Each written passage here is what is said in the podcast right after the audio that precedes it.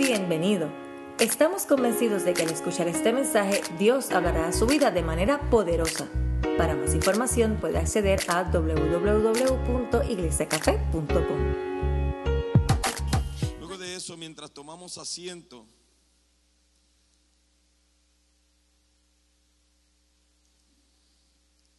abra su Biblia en el libro de Salmos, capítulo 121. Quiero hacer un llamado a, a los hombres de café.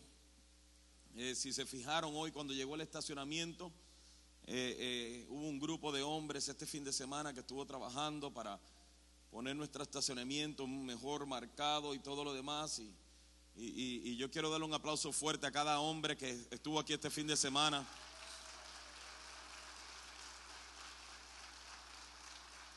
El próximo sábado a las 9 de la mañana vamos a estar, eh, eh, eh, estamos haciendo un llamado a algunos hombres de acá.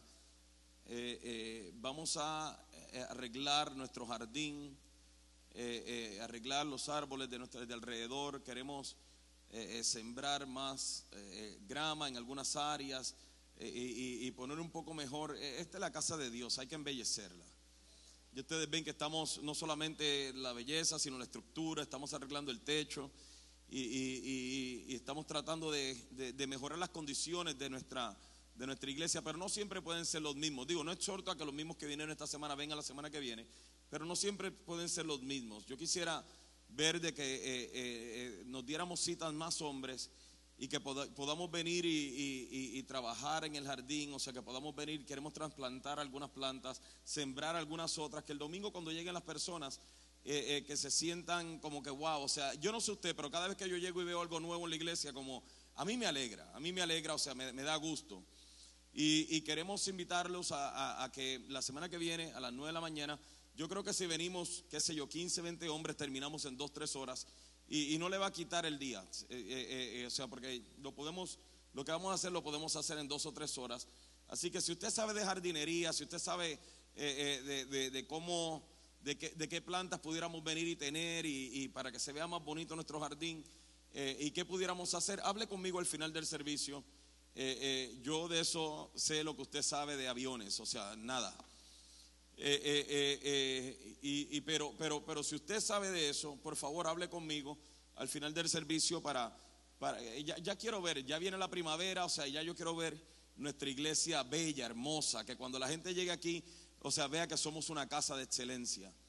Ta- También yo quiero hacer un llamado y, me perdonan por hacer esto públicamente, pero es que no, no hay una mejor plataforma para hacerlo. Por favor, cuando se acabe el servicio, cuando usted esté por ahí, no se quede hablando en los pasillos de la iglesia. Eso se ve de muy mal gusto, que lleguen personas nuevas a nuestra iglesia y vean grupos de personas aglomeradas en los pasillos, eh, eh, hablando y relajando y todo lo demás.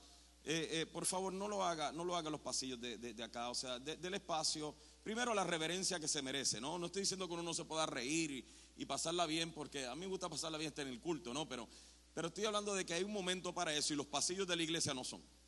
Los pasillos de la iglesia son muy pequeños, son nada más para abrazarnos y seguir caminando y dejar que las demás personas pasen. Amén. Así que, eh, por favor, mantén- va- vamos a mantener más orden en la casa de Dios. Amén. Abra su Biblia en el libro de Salmo 121. No se preocupe, el mensaje no está tan malo como el regaño. Todas las personas de nuevos comienzos, por favor, vayan saliendo a su clase. Eh, es más, hombres, eh, eh, yo hice un llamado, pero no, no les pregunté. ¿Con quién contamos? Levante la mano. ¿Cuántos hombres pueden estar aquí la semana que viene a las 9 de la mañana? Levanta la mano. 1, 2, 3, 4, 5. Hay como 50 hombres aquí. 6, 7, 8, 9. Ok, ok. Ya con, eso, ya con eso empezamos. Los demás están dejando lugar para los del segundo servicio. Yo entiendo. Eh, eh, muchas gracias, hombres. Libro de Salmos capítulo 121. Dice, levanto la vista hacia las montañas, viene de allí mi ayuda. Mi ayuda, mi ayuda viene del Señor, quien hizo el cielo y la tierra. Él no permitirá que tropieces. El que te cuida no se dormirá. En efecto, el que, el que cuida Israel nunca duerme, ni se adormece. El Señor mismo te cuida. El Señor está a tu lado como tu sombra protectora. El sol no te hará daño durante el día, ni la luna durante la noche. El sol, el Señor te libra de todo mal y cuida tu vida. El Señor te protege al entrar y al salir, ahora y para siempre. Padre, gracias por tu palabra, Señor. Gracias por tu amor, gracias por tu poder, gracias por tu misericordia, gracias por, por ser tan maravilloso con nosotros. Te rogamos en el nombre de Jesús que tú hables a nuestras vidas, que tú nos ministres esta mañana, Señor, que tú nos impulses, Señor amado, a la nueva etapa y dimensión, la cual tú, Señor amado, has dispuesto que lleguemos, Señor. Reconocemos la necesidad intensa que tenemos de tu palabra, Señor. Una necesidad urgente. Así que háblanos, Señor. Estamos listos. En el nombre de Jesús. Amén. Antes de empezar, yo quiero felicitar a nuestros pastores de familia, nuestros hermanos Humberto y Eli Torres por el trabajo impresionante que hicieron en todo el mes de febrero con el retrato de la familia.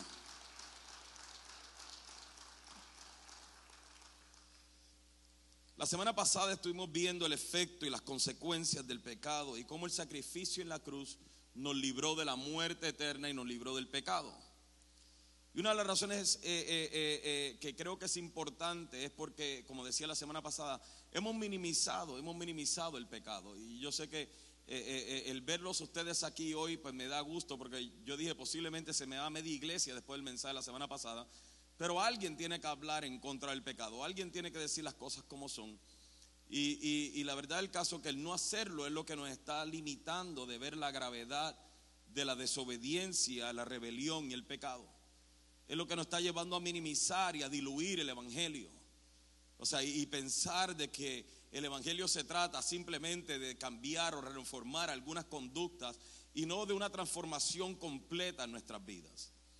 Ahora, e, e, en esta serie de mensajes e, entre el bien y el mal, parte de lo que estamos tratando de hacer es ver las diferentes posiciones en las que nosotros nos encontramos en diferentes situaciones donde tenemos que decidir si hacemos lo correcto o, no lo hacemos.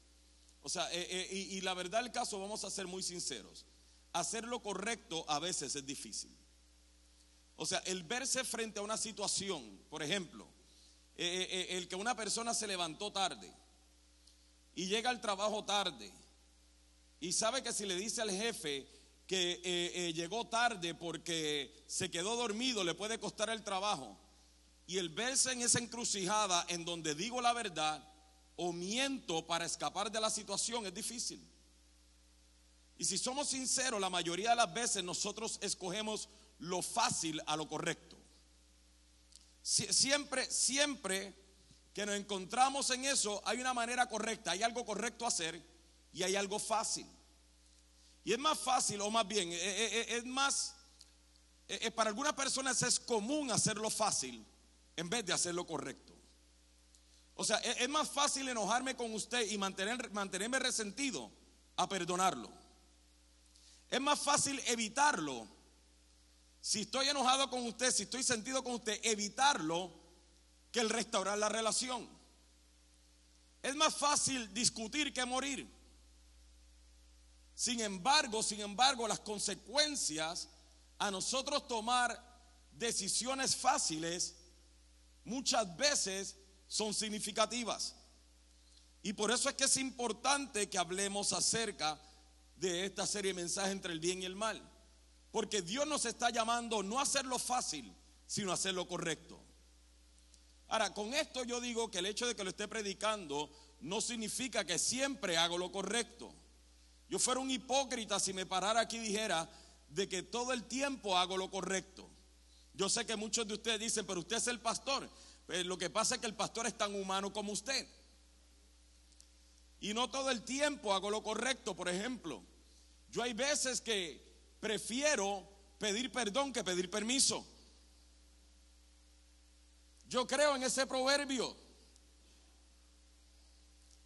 Y hay veces que también cuando se me olvida decirle algo a mi esposa Y me dice, pero tú no me dijiste. Yo le dije, sí, yo te dije.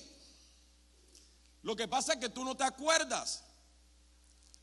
Porque es más fácil eso que una pelea. ¿A usted no le pasa? Yo sé que los hombres están diciendo, no, no, no, hablemos en, la reunión de hombres, en la reunión de hombres. Pero lo cierto es, lo cierto es que el hacerlo fácil sobre lo correcto trae consecuencias. Podemos salir del problema inmediato, pero trae consecuencias. Ahora, ¿por qué siempre escogemos hacerlo fácil? Porque el ser obediente muchas veces produce incertidumbre. Hay personas que piensan que el vivir en obediencia significa de que todo debe salirnos bien. Y que yo hacer lo correcto significa de que no tengo por qué pasar por ninguna situación o por ningún dolor.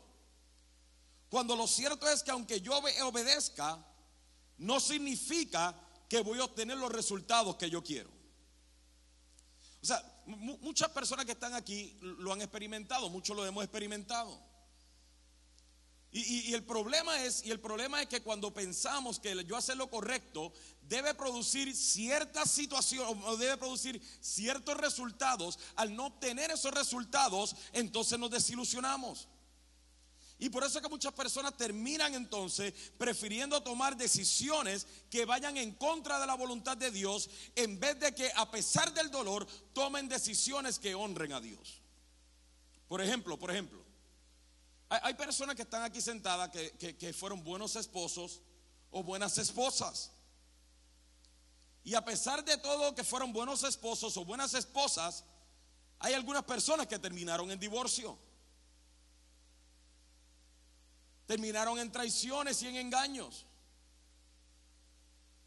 Y, sin embargo, lo que eso produce es que ahora en una nueva relación muchas personas entonces comienzan a tomar una actitud que va en contra de la voluntad de Dios y en contra de la naturaleza de Dios, simplemente porque ya yo hice lo bueno en un momento dado y no me funcionó.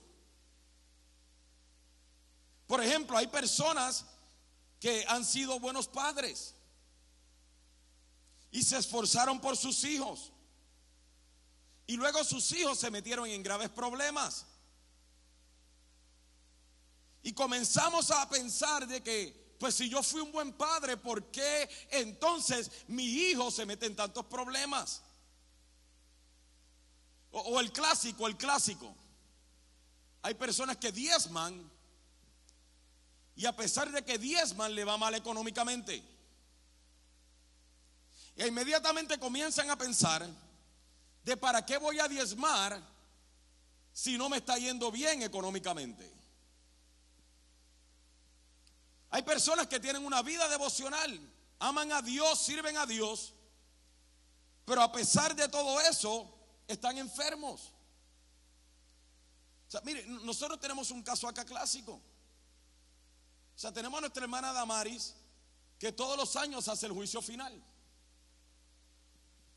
Y, por lo menos los últimos cinco años, tres años, ha, ha tenido que parar en el hospital. Y ella pudiera decir, pero si yo sirvo a Dios, pues ya no voy a hacer el juicio final. ¿Por qué? Porque yo sirvo a Dios y a pesar de que yo sirvo a Dios, termino en el hospital. Y aquí es donde está el problema. O sea, el hecho de que nosotros hagamos las cosas correctas no significa que vamos a obtener los resultados que nosotros tenemos en nuestra mente o que nosotros quisiéramos. Y, el problema es que los pastores somos expertos en decirle a la gente cosas como diezma y verás como Dios abre las ventanas de los cielos y derrama bendición hasta que sobreabunde y vas a tener mucho dinero. Pero eso no es lo que dice la Biblia. Malaquías 3.10 no tiene que ver más con dinero, no tiene que ver con dinero. Tiene que ver con mucho más que el dinero. Le, decimos a la gente cosas como, entrégale tu vida a Cristo y todos tus problemas se van a acabar. Sirve al Señor y verás cómo no te enfermas o no tienes problemas. Y yo, yo me pregunto, si seguimos hablando de esta manera, si seguimos predicando esto, ¿qué le vamos a decir a la gente cuando ellos diezmen y les vaya la cosa mal económicamente? ¿Cu- ¿Cuál es la explicación? ¿Está- ¿Están aquí? ¿O, cuál es la explicación que le damos a Damaris? Que, que 150 personas el año antipasado se convirtieron, pero un mes antes del juicio final ella estaba en el hospital. O, o cómo le explicamos a los familiares de los misioneros que han sido asesinados, de que ellos fueron asesinados por servir a Dios. Hay una película que yo se la recomiendo, una película hermosa, se llama Debí haber pensado en el nombre antes de decirle de la película. Oh, e- e- End of Spear. End de final of Spear de lanza. Eh, eh, eh, creo que se llama en español punta de lanza. Yo le recomiendo que vea esa película. Porque fue de un grupo misionero que fueron a Perú a predicar el Evangelio y todos fueron asesinados. Es, hermosa, es hermosa, es una película muy, muy inspiradora. Claro que uno dice, pues inspiradora y fueron asesinados. Véala, véala, véala, yo se la recomiendo. Ahora, ¿qué- ¿por qué lo que estamos enseñando a la gente más bien es que le estamos enseñando a la gente obedece a Dios de manera condicional? Obedece a Dios de manera egocéntrica, obedécelo para que todo a ti te vaya bien. Obedécelo porque todo en la vida gira alrededor tuyo. Y nuestra obediencia se convierte en una obe- obediencia condicionada y egocéntrica. Ahora yo me pregunto, ¿qué tal si obede- obedeciéramos a Dios simplemente porque Él es Dios? ¿Qué, qué tal, qué tal si, si la iglesia toda comienza ahora a diezmar? No, no, no, no para que Dios te dé más dinero, sino porque vives agradecido de que la salud que tienes para trabajar, de que la fortaleza que tienes, de que el trabajo que tienes, lo tienes gracias a la misericordia de Dios en tu vida. Que, que mientras hay gente en la fila de desempleo, tú por lo menos tienes la fuerza para levantarte e ir a trabajar. ¿Qué, tal si cambiamos la dinámica y comenzamos a obedecer a Dios? Porque vivimos eternamente agradecidos con lo que Él ha hecho por nosotros. De que el negocio que tienes, el trabajo que tienes, mientras hay gente en los hospitales ahora mismo, con- sin habilidad de trabajar, Dios a ti te está dando la fuerza para hacerlo. ¿Qué, tal? ¿Qué tal? Si comenzamos a servir a Dios, porque simplemente estamos agradecidos con Él a tal punto donde ya yo no puedo venir resistir el quedarme sentado y tengo que de alguna manera expresarle a Dios cuánto lo amo y por eso le sirvo. ¿Qué, qué tal si yo le entrego mi vida al Señor y vivo para honrarlo a Él, no para que todo me vaya bien, simplemente porque vivo agradecido con el sacrificio de Cristo en la cruz del Calvario? ¿Qué, qué tal si comenzamos a cambiar la mentalidad como iglesia? Y en vez de venir una, tener una mentalidad y una, o sea, y una actitud egocéntrica, comenzamos a tener una mentalidad y una actitud cristocéntrica. Una mentalidad y una actitud que se trate de Cristo y no de nosotros. Es más, mire, vaya, conmigo por favor a Romanos capítulo 3.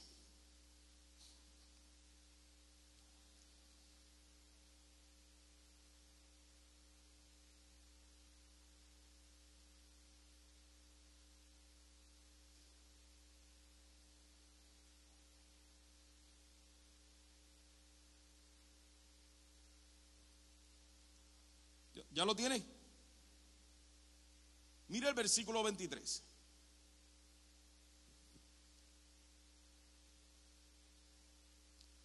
Dice, pues todos hemos pecado. Nadie puede alcanzar la meta gloriosa establecida por Dios. Sin embargo, Dios nos declara justos gratuita y bondadosamente por medio de Cristo Jesús. quien nos liberó del castigo de nuestros pecados, pues Dios ofreció a Jesús como sacrificio, como el sacrificio por el pecado. Las personas son declaradas justas a los ojos de Dios cuando creen que Jesús sacrificó su vida al derramar su sangre. Ese sacrificio muestra que Dios actuó con justicia cuando se contuvo y no castigó a los que pecaron en el pasado, porque miraba hacia el futuro y de ese modo los incluiría en lo que llevaría a cabo en el tiempo presente. Dios hizo todo esto para demostrar su justicia, porque Él mismo es justo e imparcial y declara a los pecadores justos a sus ojos cuando ellos creen en Jesús. Mire, si no hay unos versículos que nos convenza, mejor que eso no lo podemos hacer.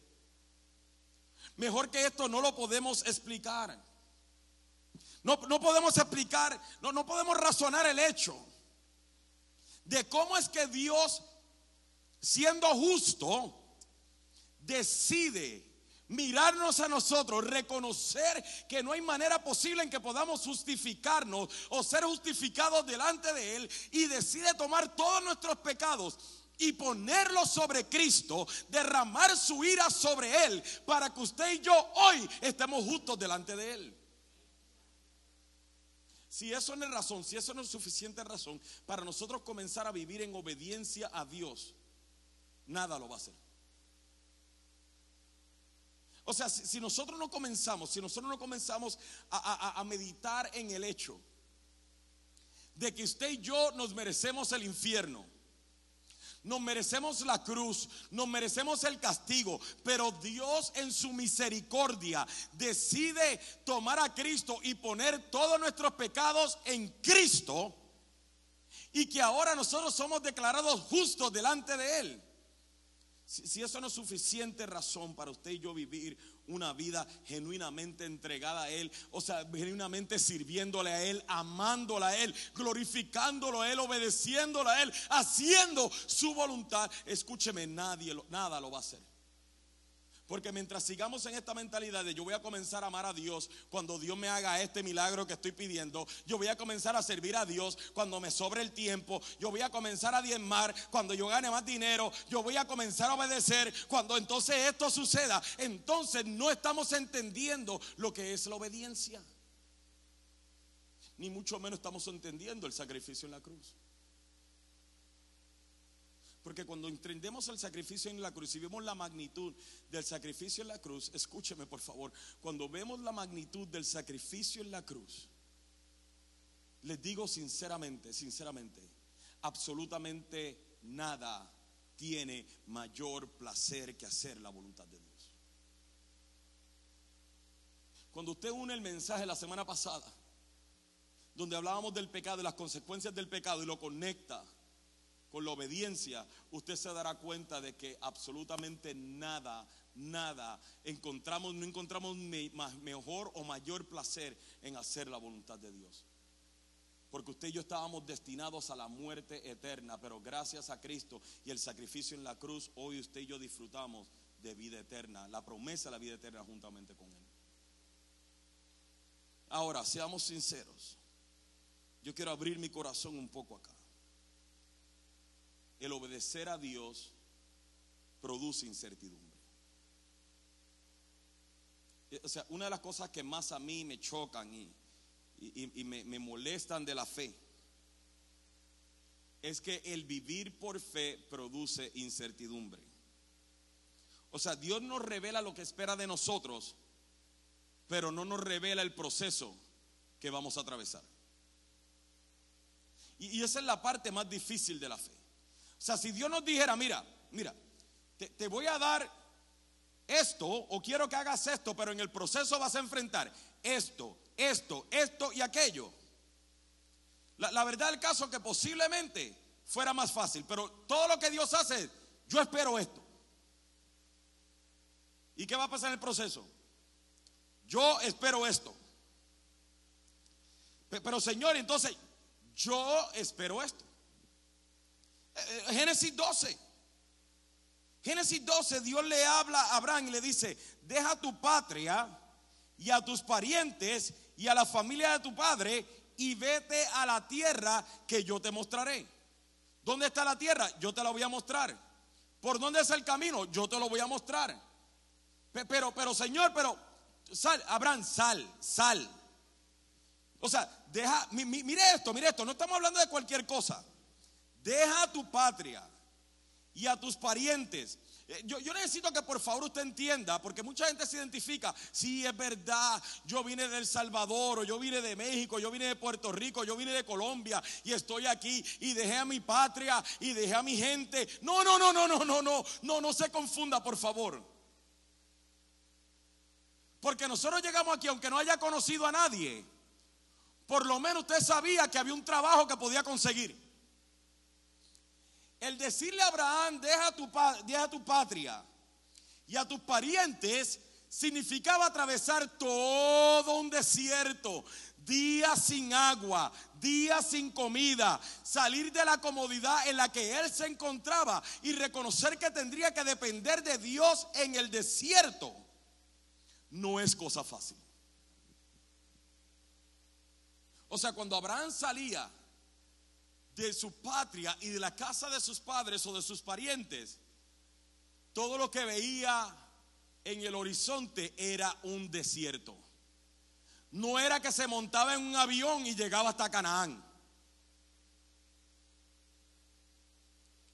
Era un desierto. Y Dios estaba llamando a Abraham a la incertidumbre de la obediencia. Y es lo mismo que Dios muchas veces hace con nosotros. Nos llama a la incertidumbre de la obediencia. Nos llama a obedecer aunque no encontremos, aunque no conozcamos el proceso, sin revelarnos el resultado. Mire números 13, por favor, conmigo, y ahí es donde voy a basar la mayor parte de este mensaje.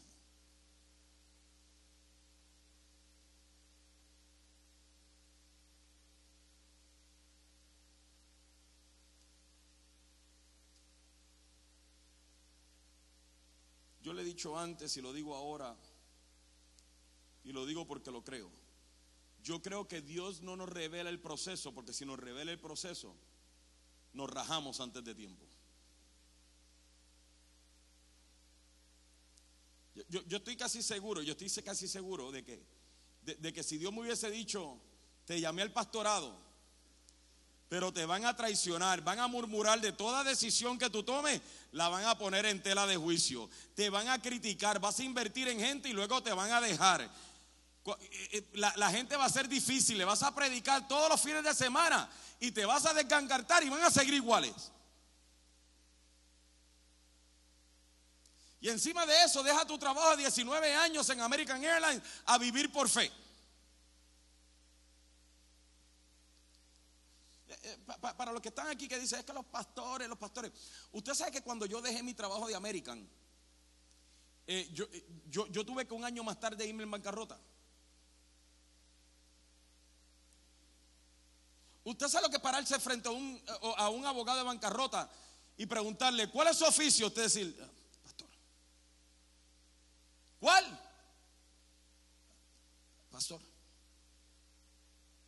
No, no le escucho, no le, eh, esto, pasó. No, no le escucho, no le escucho. Soy pastor, pastor, pastor. ¿Pastor de qué? ¿Usted tiene ovejas? Y, yo sabía que estaba siendo sarcástico. Y, yo, eh, eh, no, pastor de una congregación. ¿Y está aquí? ¿Ese es el Dios al que usted cree?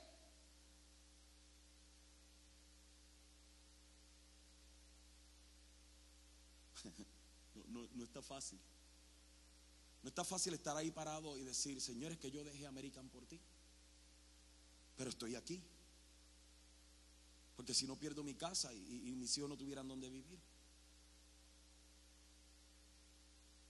Dios nos revela lo que espera de nosotros, pero no nos revela el proceso. Y es duro.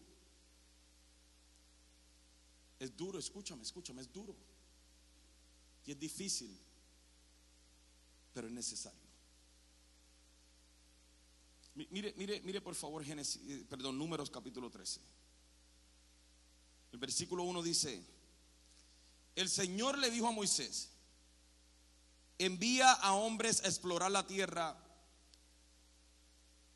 de Canaán, la tierra que les daré a los israelitas. Envía a un jefe, diga conmigo un jefe. Envía a un jefe de cada una de las doce tribus de sus antepasados.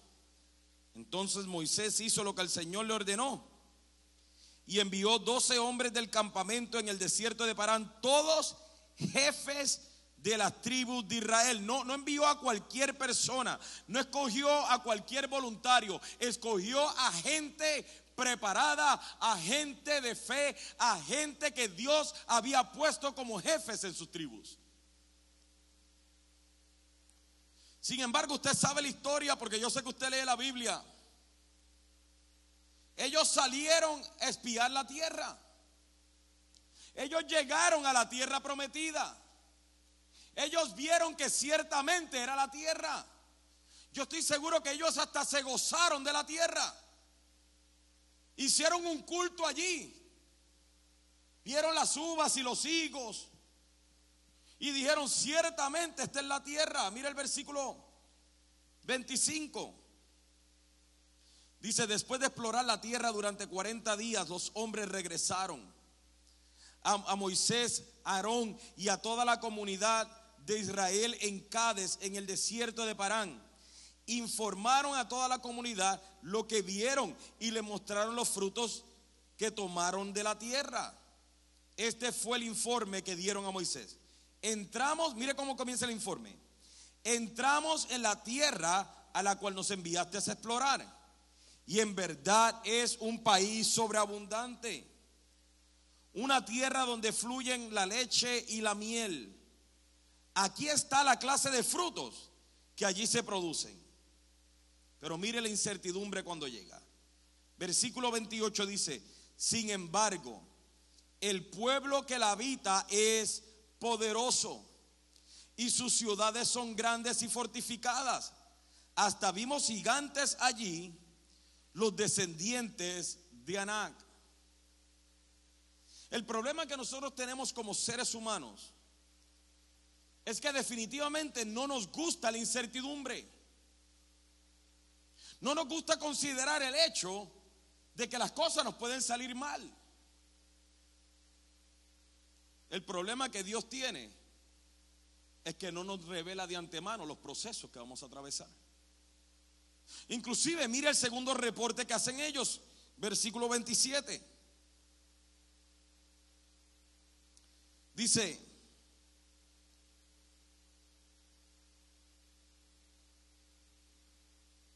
perdón, perdón, perdón. Versículo 31. Pero los demás hombres que exploraron la tierra con él no estuvieron de acuerdo. No podemos ir contra ellos. Son más fuertes que nosotros. Entonces comenzaron a divulgar entre los israelitas el siguiente mal informe sobre la tierra. La tierra que atravesamos y exploramos devorará a todo aquel que vaya a vivir allí. Todos los habitantes que vimos son enormes hasta había gigantes, los descendientes de Anac. Al lado de ellos nos sentíamos como saltamontes y así nos miraban ellos. El problema de la incertidumbre, amados hermanos, es que si no tenemos cuidado, puede provocar en nosotros una actitud de incredulidad. Pone en tela de juicio lo que Dios nos ha prometido lo que Dios ha declarado sobre nuestras vidas y nos lleva a minimizar las promesas de Dios y a maximizar lo que el enemigo quiere mostrarnos. Ciertamente hay momentos, hay promesas, anhelos de nuestro corazón que, simplemente suceden sin ningún esfuerzo. A muchos de nosotros nos ha sucedido eso. O sea, llegan cosas a nuestra vida que no requirieron ningún esfuerzo. Pero hay otras ocasiones y pareciera que en mi vida son las más que las menos. En donde Dios me da una promesa. Y por más que clamo al Señor, por más que oro, por más que ayuno, no suceden las cosas como yo espero que sucedan. O, sea, hay, hay momentos en que cuando Dios nos da una promesa, en el proceso prueba nuestra fe, prueba nuestra confianza en Él, prueba nuestra devoción, prueba nuestra fidelidad. Y esos momentos en los que Dios nos da una promesa y ahora comienza a probar nuestra fe, son dolorosos y están plagados de incertidumbre. Y esos son los momentos en que la mayoría de los cristianos, por el evangelio que se está predicando hoy, la mayoría de los cristianos terminan rindiéndose en el proceso porque piensan de que el hecho de que Dios le da una promesa significa de que esa promesa viene sin tener que enfrentar pruebas. Dios te dijo que te iba a dar hijos, pero no te dijo que no tendrías que llorar por ellos. Dios te dijo que te daría una familia, pero no te dijo que todo sería fácil.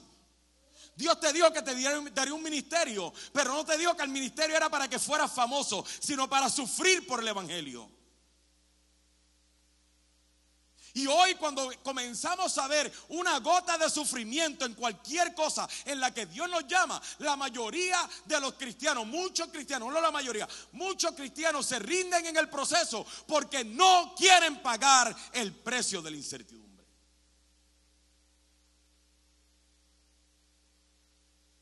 Que tu amor me atraiga al lugar donde tú estás.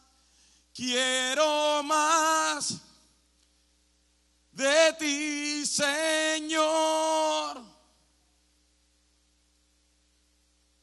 En la cruz hoy me rindo.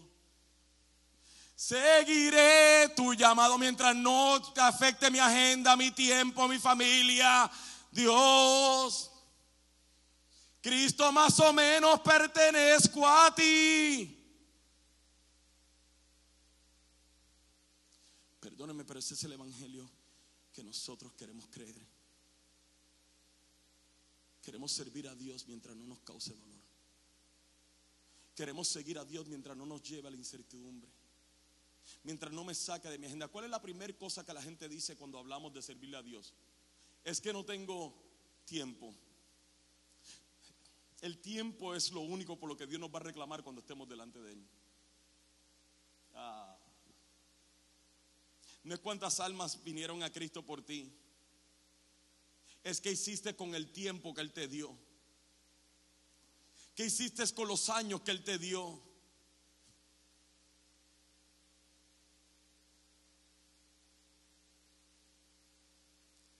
Ya se enojó. Y, nosotros podemos desde aquí venir y mirar a estos espías y decirle, oye, pero qué falta de fe. ¿Qué les pasaba? Claro, claro, desde acá, desde las gradas, todo parece bien. Pero es de la misma manera en que muchos de nosotros tratamos a Dios. Es de la forma en que nosotros vemos a Dios. Si me saca de mi comodidad, no lo puedo hacer porque todo se trata de mí.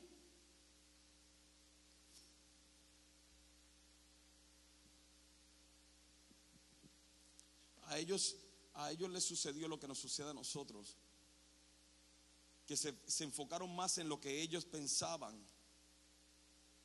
Se enfocaron en lo que ellos se imaginaron en la cabeza que podía ocurrir más que la palabra y la promesa de Dios para sus vidas.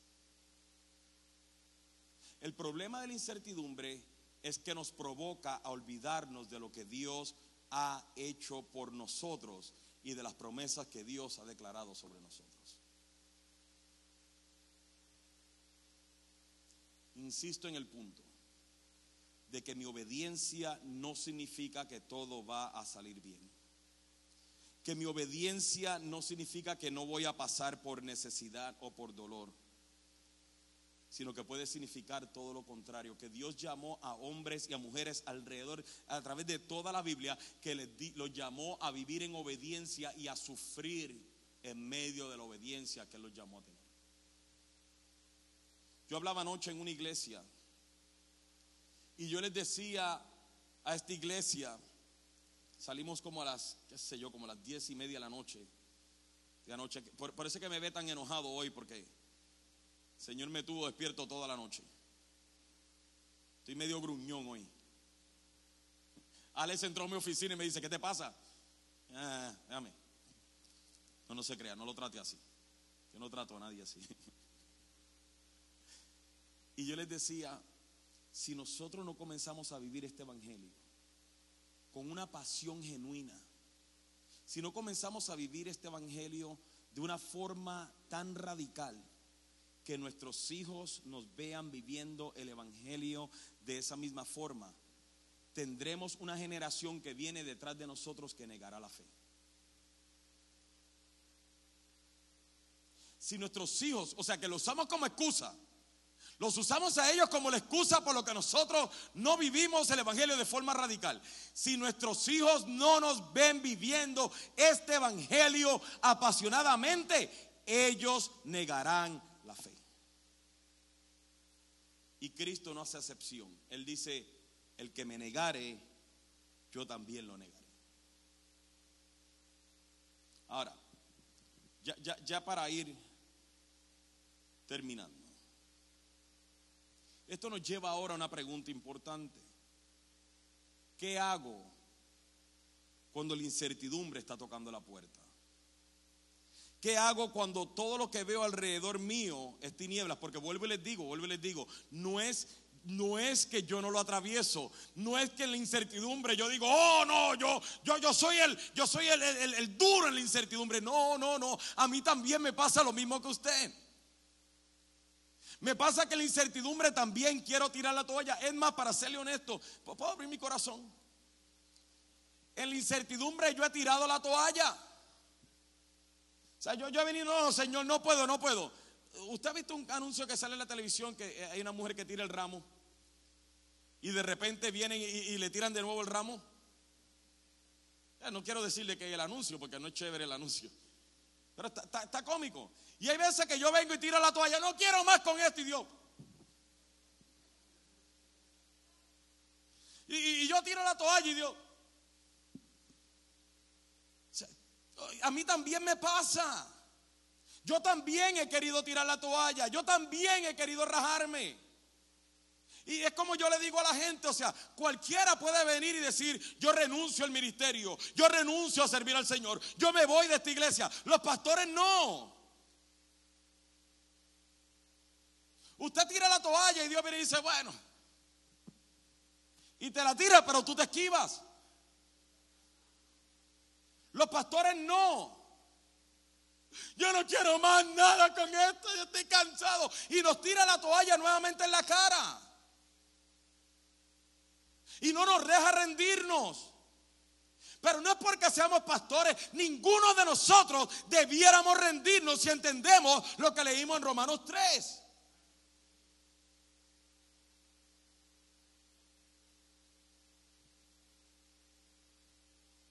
La pregunta está en qué hacemos. ¿Cómo lidiamos con esto? ¿Qué hago cuando veo, o sea, que la incertidumbre ha tomado la mejor parte de mí y estoy ahora moviéndome hacia la incredulidad? Te voy a dar cuatro cosas que podemos hacer, cuatro cosas, y después de eso vamos terminando.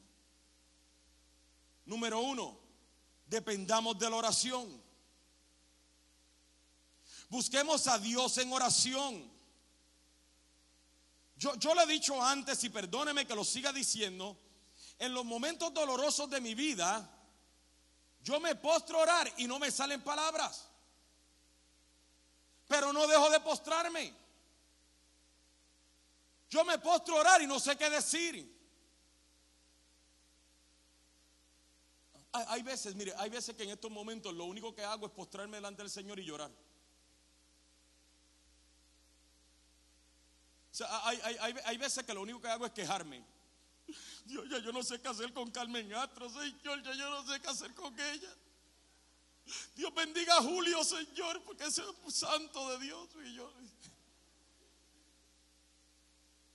O sea, hay veces que lo único que yo hago es llorar. Hay veces que lo único que hago es quejarme. No encuentro las palabras, no me salen. Hay veces que quiero alabar y no me acuerdo ni de los cantos. Pero como quiera me postro. Porque mi oración no depende de yo encontrar las palabras correctas, sino la actitud correcta. Y en los momentos difíciles y llenos de incertidumbre, tenemos que depender de la oración. Porque la oración no siempre cambia nuestra situación, pero nos cambia a nosotros. Filipenses 4, 6 y 7 dice, no se preocupen por nada, en cambio oren por todo. Díganle a Dios lo que necesitan y denle gracias por todo lo que Él ha hecho. Así experimentarán la paz de Dios que supera todo lo que podamos entender. La paz de Dios cuidará su corazón y su mente mientras vivan en Cristo Jesús. No, nos está diciendo aquí el efecto de la oración en ese momento de incertidumbre. O sea, y, si hay algo, si hay algo que, sucede, la mayoría de las veces, no quiero decir todas, cuando yo oro en medio del dolor y en medio de la incertidumbre, es que oro y de alguna manera Dios siempre busca la manera de consolarme. Y yo no quiero consuelo, vamos a ser honestos, yo no quiero consuelo. Yo quiero vivir deprimido, yo quiero que todo el mundo me coja lástima también. Yo quiero también, a mí me gustaría también postear en Facebook, feeling sad, feeling disappointed. Lo digo así porque es que eh, la gente lo pone hasta en inglés cuando no habla inglés, pero bueno.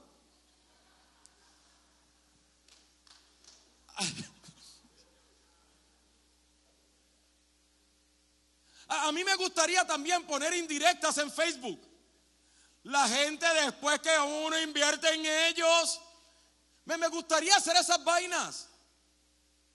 Pero prefiero correr a la oración y cuando me levanto de la oración y ahora me meto en Facebook, no encuentro la manera de hacer eso. Porque yo quisiera mantenerme deprimido. Para que la gente también sienta lástima. Es verdad, por eso es que yo no soy pastor, porque todo el mundo, la gente es tan ridícula. Ay, perdone que se lo diga. Pero el cristiano es tan ridículo poniendo ridiculeces en Facebook, afectando al Evangelio, como si a la gente le importara lo que usted está pasando. En las iglesias la gente se cree mucho. Cállese, dependa de la oración. La oración, dígale a Dios lo que siente. Ve donde Dios y dígale, mira, la gente en la iglesia café se cree mucho para que Dios te dé paz y guarde tu mente y trabaje con que tiene que trabajar. Dejemos las ridiculeces ya. Gente ridícula. Ay, qué rico se siente sacarse raíces de amargura.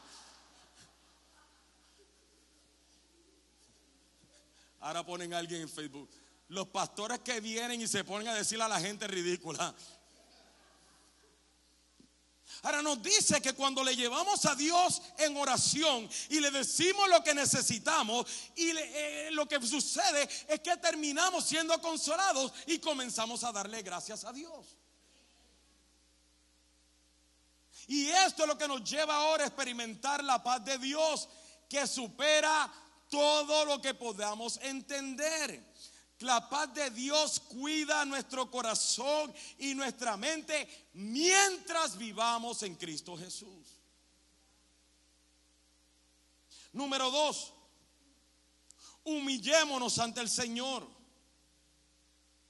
Uno de los problemas que tenemos hoy es que a la gente se le hace difícil humillarse ante el Señor. Y piensan que el humillarse los hace menos o los hace débiles. Cuando el humillarnos lo que provoca o lo que estamos haciendo al humillarnos es que estamos demostrando que somos incapaces de resolver nuestras situaciones y que necesitamos la intervención divina de Dios. Cuando nos humillamos, lo que estamos diciendo es, Señor, yo no puedo. Ya esto se salió de mi control. Ya esto se salió de mis manos.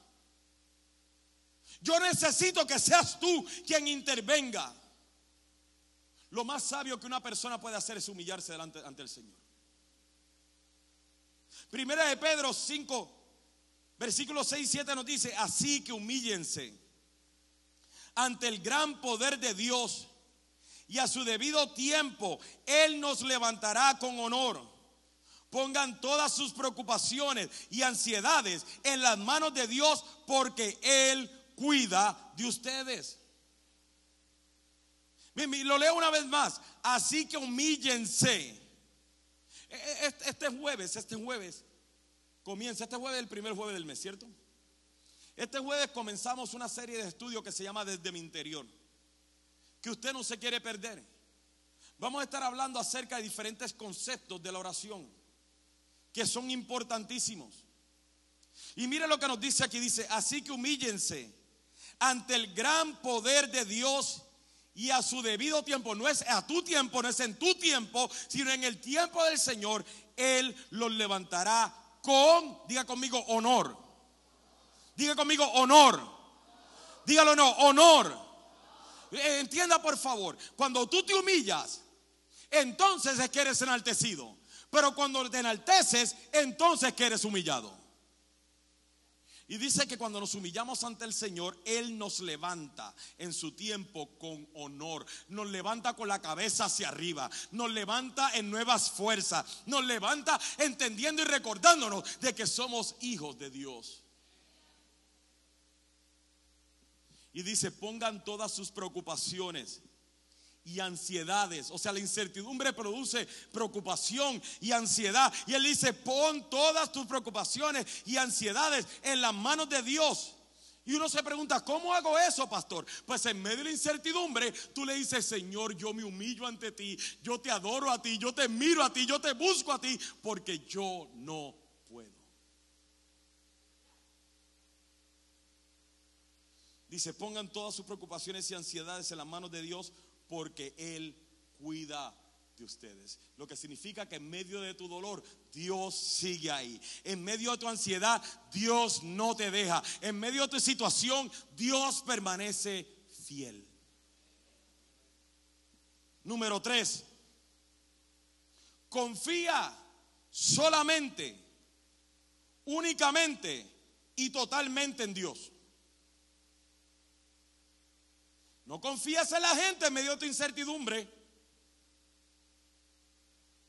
Porque la gente tiene sus propios problemas. Confía únicamente, solamente y totalmente en Dios. Proverbios 3 nos dice, versículos 5 y 7.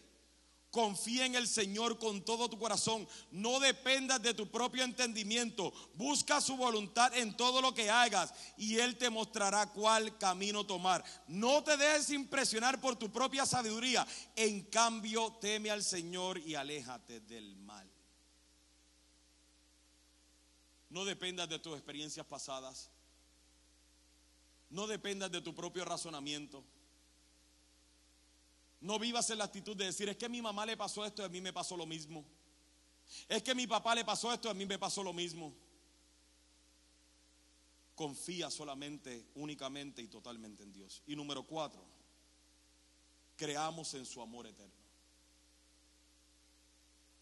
Creamos en que Dios nos amó y nos ama tanto que Él se encargó. Mire, Dios, Dios nos ama tanto que Él se encargó aún de arreglar nuestra eternidad. Mire a qué punto Dios nos ama, que nos ama al punto tal que ya Él se encargó de arreglar nuestra eternidad. O, sea, Cristo viene y le dice a sus discípulos, yo me voy, porque voy a preparar morada para vosotros, porque donde yo estoy yo quiero que ustedes también estén. nosotros miramos eso ligeramente. Pero esto es poderoso. Cristo le dice a sus discípulos imperfectos, plagados de pecados, les dice, yo quiero preparar un lugar para que donde yo estoy, ustedes también estén. Yo los amo tanto a ustedes que yo quiero estar con ustedes por la eternidad. La verdad es que muchos de nosotros ni nos soportamos a nosotros mismos. Usted no se ha levantado esos días así donde usted mismo no se soporta usted.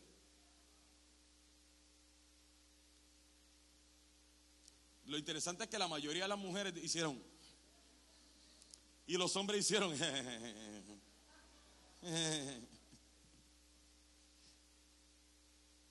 Y el salmista lo leímos en el Salmo 121. El pero vamos al versículo 7 y 8 dice, el Señor te libra de todo mal y cuida tu vida. El Señor te protege al entrar y al salir. Mire, pero mire cómo termina. Ahora y por siempre. No te está hablando que te saca solamente de tus problemas en la tierra, porque ese es el problema, que leemos este tipo de versículos y no lo vemos a la luz de la eternidad, lo vemos a la luz del presente.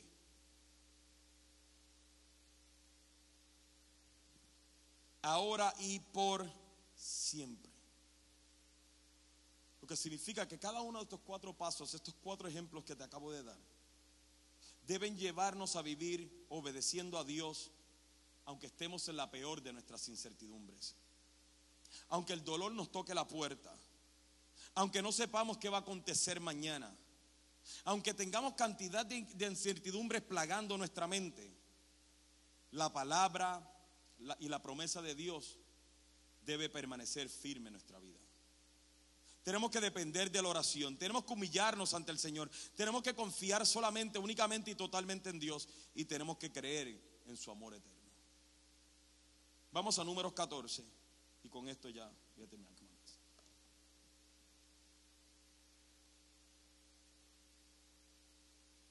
Números 14. Los espías, era justo que ellos estaban en esa incertidumbre. Era justo de que ellos querían ahora moverse en una actitud de desobediencia. Es lo que nos pasa a nosotros. En la incertidumbre se nos hace fácil desobedecer a Dios en vez de vivir para obedecer la orden de Dios, la palabra de Dios, la voluntad de Dios. Es más, analízate un momento, analízate un momento y pregúntate, ¿Tú estás cumpliendo con la voluntad de Dios para tu vida?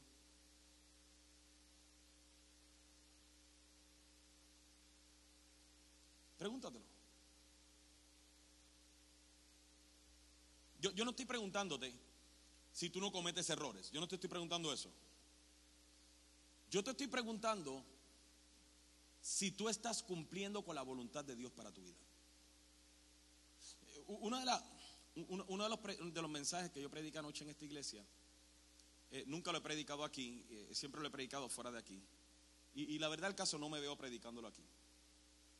Eh, hablo acerca de, la autoridad espiritual del pastor y la iglesia.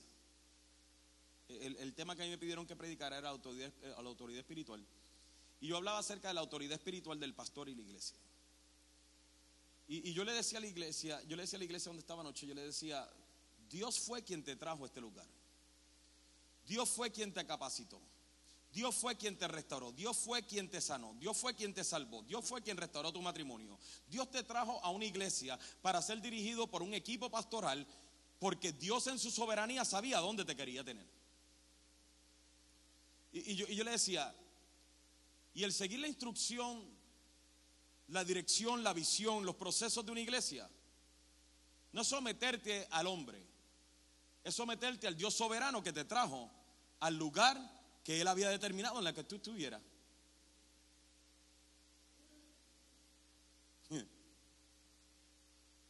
Lo que significa que ir en contra de eso también es ir en contra de la voluntad de Dios.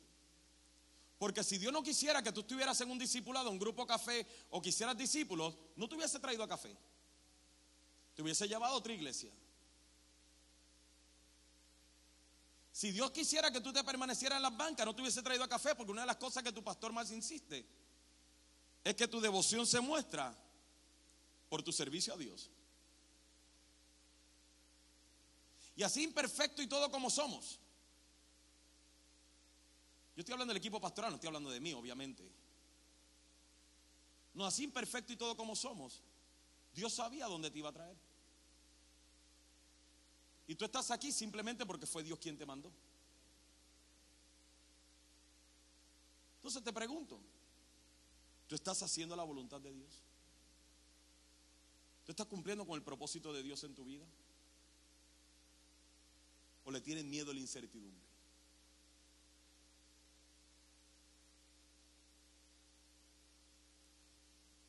Capítulo 14 del libro de números.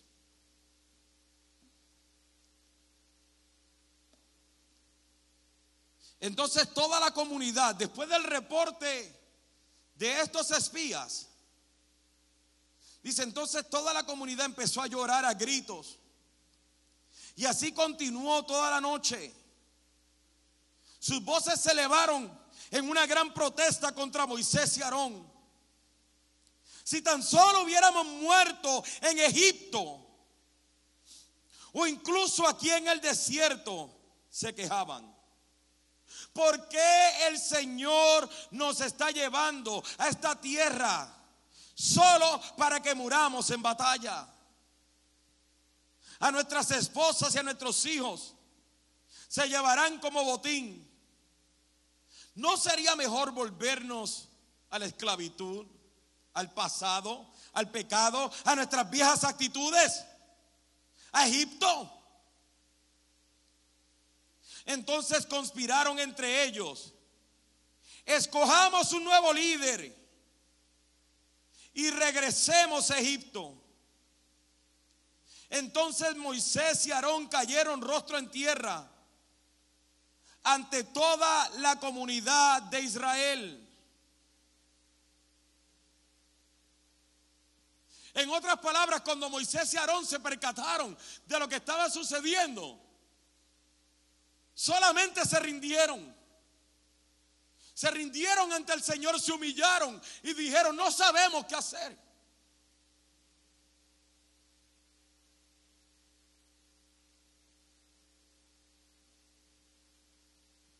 Y, luego,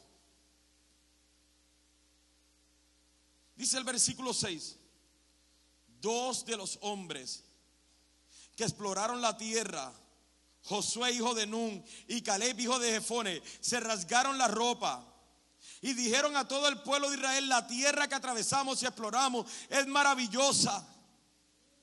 Si el Señor se agrada de nosotros, Él nos llevará salvo a esa tierra y nos la entregará. Es una tierra fértil donde fluye la leche y la miel. Versículo 9.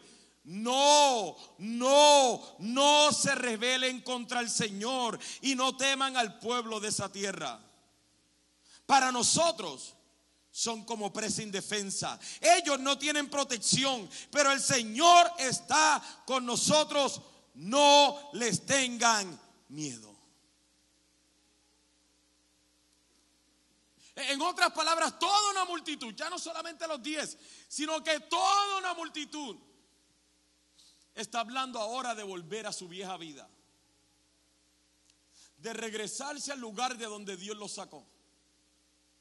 ¿Qué es lo que sucede con nosotros? Cuando ahora desarrollamos actitudes y comportamientos en contra de la voluntad de Dios. Regresamos a nuestras viejas actitudes. Regresamos a nuestro viejo Egipto. A nuestra vieja condición. ¿Usted ahora entiende por qué yo soy tan enemigo del mundo? Yo soy enemigo del mundo porque el que se hace amigo del mundo se constituye en enemigo de Dios. Porque no, no, escúcheme. Porque el hecho de estar en una congregación y cantar no te hace amigo de Dios. El vivir en la santidad que merece el Evangelio es lo que nos lleva a estar en amistad con Dios. Y podemos estar sentados en las bancas. Podemos estar sirviendo en un ministerio y seguir teniendo las mismas actitudes que teníamos en Egipto.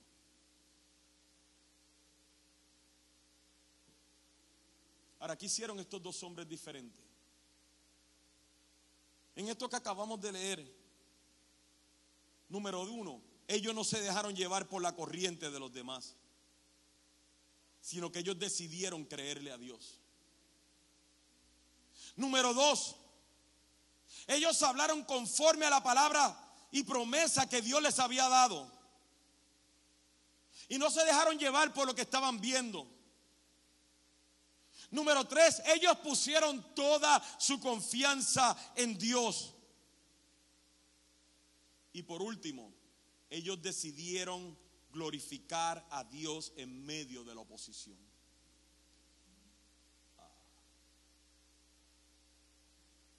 Yo te reto esta mañana que comiences a glorificar a Dios en medio de tu dolor. Que comiences a glorificar a Dios en medio de tu incertidumbre. Yo te reto a que trates, a que lo trates.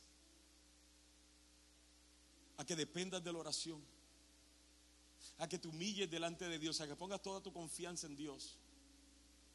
Yo te reto esta mañana a que creas en el amor de Dios por encima de lo que tus ojos están viendo, por encima de la situación, por encima de las amenazas de divorcio, por encima de las amenazas que el enemigo está tratando de susurrar a tu oído para que te muevas a la incertidumbre y a la desobediencia. Mire el versículo 10, ya,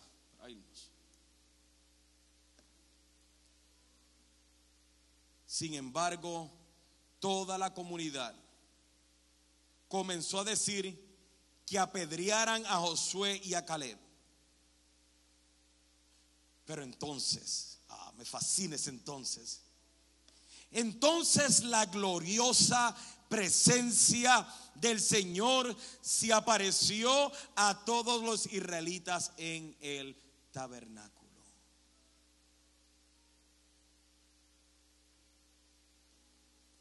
Tuviera mucho más que hablar. Es más, lea, todo el capítulo en su casa y va a quedar impactado. Con esto te quiero dejar Cuando tú le crees a Dios en medio de tu dolor, cuando tú confías en Dios en medio de tu incertidumbre, cuando tú hablas en contra de tus sentimientos, cuando tú vas en contra de la tentación a la desobediencia, la presencia de Dios jamás te dejará. Ella te fortalecerá. La presencia de Dios vendrá para animarte, vendrá para fortalecerte, vendrá para recordarte que tú eres hijo de Dios. Ponte de pie, por favor. Lo cierto es que yo no creo que ellos obedecieron esperando que Dios los librara. Esto es lo que yo pienso. Pero ellos decidieron obedecer a Dios aunque le costara la vida. Porque escúcheme bien, es mejor honrar a Dios hasta la muerte que vivir sin la aprobación de Dios.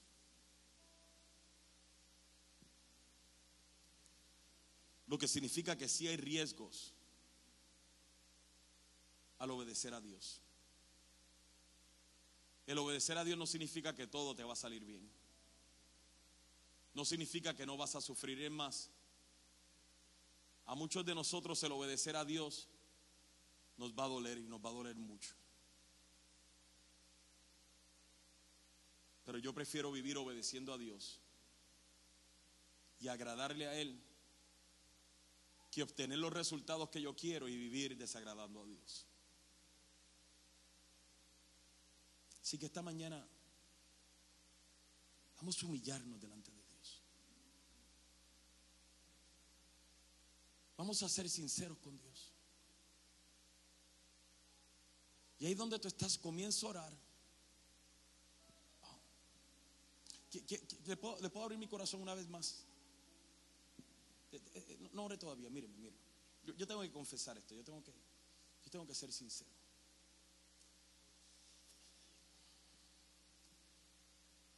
Yo, yo tengo un sueño.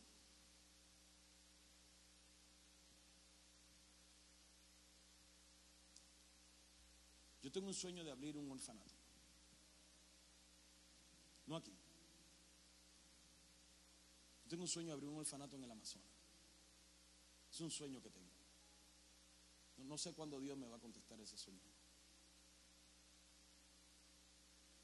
Y yo le decía a Dios en estos días,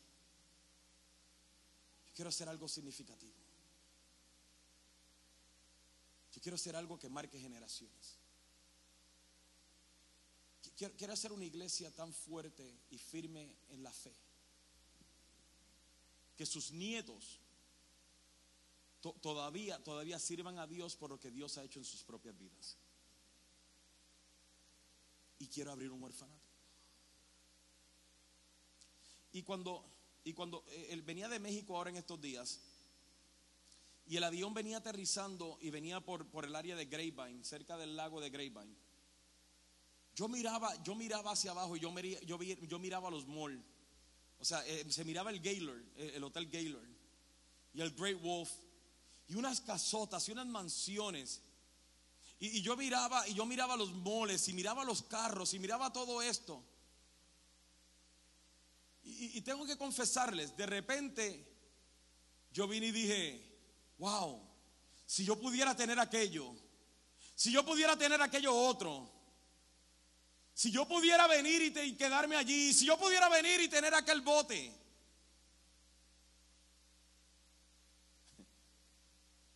Y el Señor vino y me dijo, si quieres te lo doy, o si quieres hago contigo lo que yo quiero. E inmediatamente caí un quebranto intenso.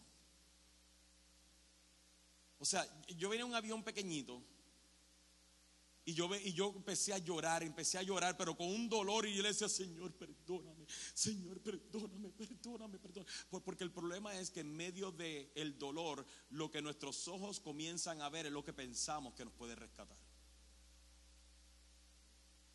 Y, y, comencé a decirle, Señor, yo quiero hacer tu voluntad, yo quiero hacer tu voluntad. Haz conmigo, haz conmigo como tú quieras. Y hay veces que nosotros, yo siendo el pastor, se lo estoy diciendo que caí también en eso. Qué bueno que escucha a Dios, ¿no? Yo no quiero más cosas. Yo lo quiero a Él. Yo quiero hacer su voluntad. Yo quiero honrarlo a Él. Yo quiero glorificarlo a Él. Yo quiero vivir para honrar. Causa miedo. Yo, no estoy diciendo que voy a ir al Amazonas, no empieza a buscar iglesia, deme un break, Yo no estoy diciendo eso. Yo estoy diciendo que aún hacer este orfanato está por encima, escúcheme, está por encima de mi capacidad. Muy por encima. Está por encima de mi capacidad. Y crea una incertidumbre terrible. Y da miedo. Y a muchos de ustedes entrar en una nueva relación les da miedo. A muchos de ustedes servir al Señor nuevamente les da miedo. A muchos de ustedes hacer cosas nuevas les da miedo. Bienvenido a mi club. Pero vale la pena honrar a Dios en el proceso. Porque la presencia de Dios nunca nos va a dejar. Nunca, nunca, nunca. Cuando vivimos en obediencia a su presencia, jamás, jamás nos dejará. Ella nos respalda. Ella me encontró en ese avión, la presencia de Dios me encontró en ese avión y me amó y me amó y me hizo ver, me hizo ver de que no se trata de este mundo, de que se trata de su voluntad. Me habló al corazón, me habló al alma, porque eso es lo que hace la presencia de Dios. Ella viene a fortalecerte. Ella viene a afirmarte. Ella viene a llevarte a mirar a la eternidad de Dios. Así que ahí donde estás, ahora el Señor y dile, Señor, tócame mi incertidumbre. Tócame mi incertidumbre, Señor. Señor amado, Señor amado. Ayúdame, Señor. Ayúdame, Señor. Ayúdame, Señor. Tu presencia, tu amor es lo que necesito, Señor. Habla con Dios, habla con Dios ahí donde estás. Y dile, déjame recibir tus procesos con alegría. Déjame deleitarme en los procesos que tienes en mi vida. Llámame, Señor, heme aquí. Estoy cansado de dudar de ti. Estoy cansado de no confiar en ti. De moverme en mi propio razonamiento. Estoy cansado de que el trabajo tenga más importancia que tú. Porque el cheque me produce seguridad y las deudas incertidumbre. Así que muéstrame la cruz hoy, Señor. Porque es en la cruz que conozco tu amor. Es en la cruz que recibo fuerzas. Es en la cruz que aunque todo se me oponga, aunque las circunstancias vengan a hacerme dudar, aunque la incertidumbre toque la puerta, aunque la incredulidad me susurre al oído, aunque el diablo venga a tentarme, aunque los demonios vengan a confundirme, cuando miro a la cruz, yo puedo ver tu amor que sobrepasa todo entendimiento. Tu amor. Oh Señor.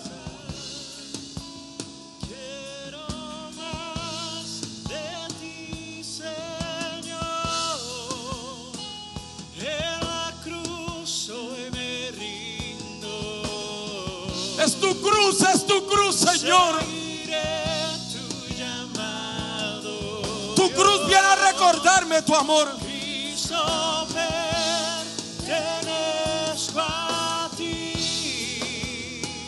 Que tu amor me atraiga al lugar donde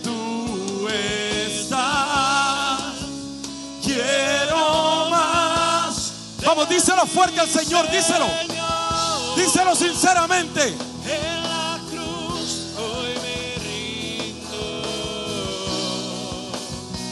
Seguiré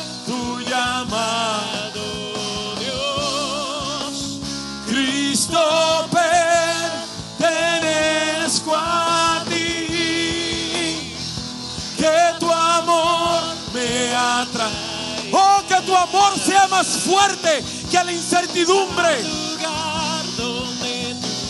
Tu amor, tu amor, tu amor, tu amor. quiero más de ti, Señor. En la cruz Hoy me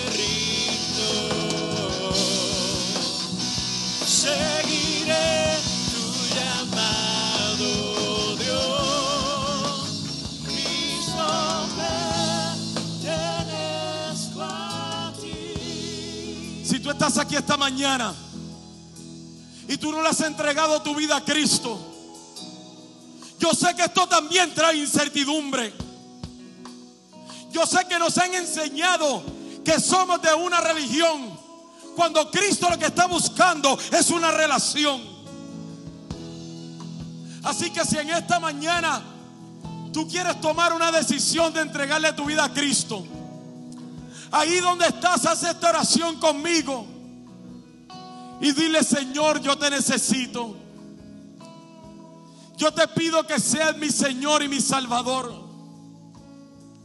Te entrego mi vida. Te entrego mi corazón, te entrego todo lo que soy. Te necesito, Señor. Sálvame. Restáurame. En el nombre de Jesús. Y ahí con tus ojos cerrados, todo el mundo con sus ojos cerrados. Si hay una persona que hizo esta oración conmigo, ahí donde estás, levanta tu mano si hiciste esta oración conmigo. No tengas temor, levántala alto. ¿Habrá alguna persona aquí hoy? Dios te bendiga allá atrás. ¿Alguien más? ¿Alguien más en este día hizo esta oración conmigo? Eso es darle un aplauso fuerte al Señor.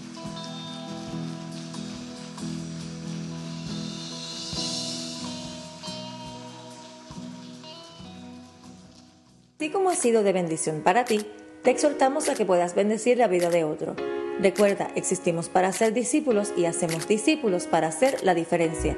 Si deseas saber más acerca de Iglesia Café o dar alguna donación, puedes hacerlo a través de nuestra página de internet a www.iglesiacafé.com.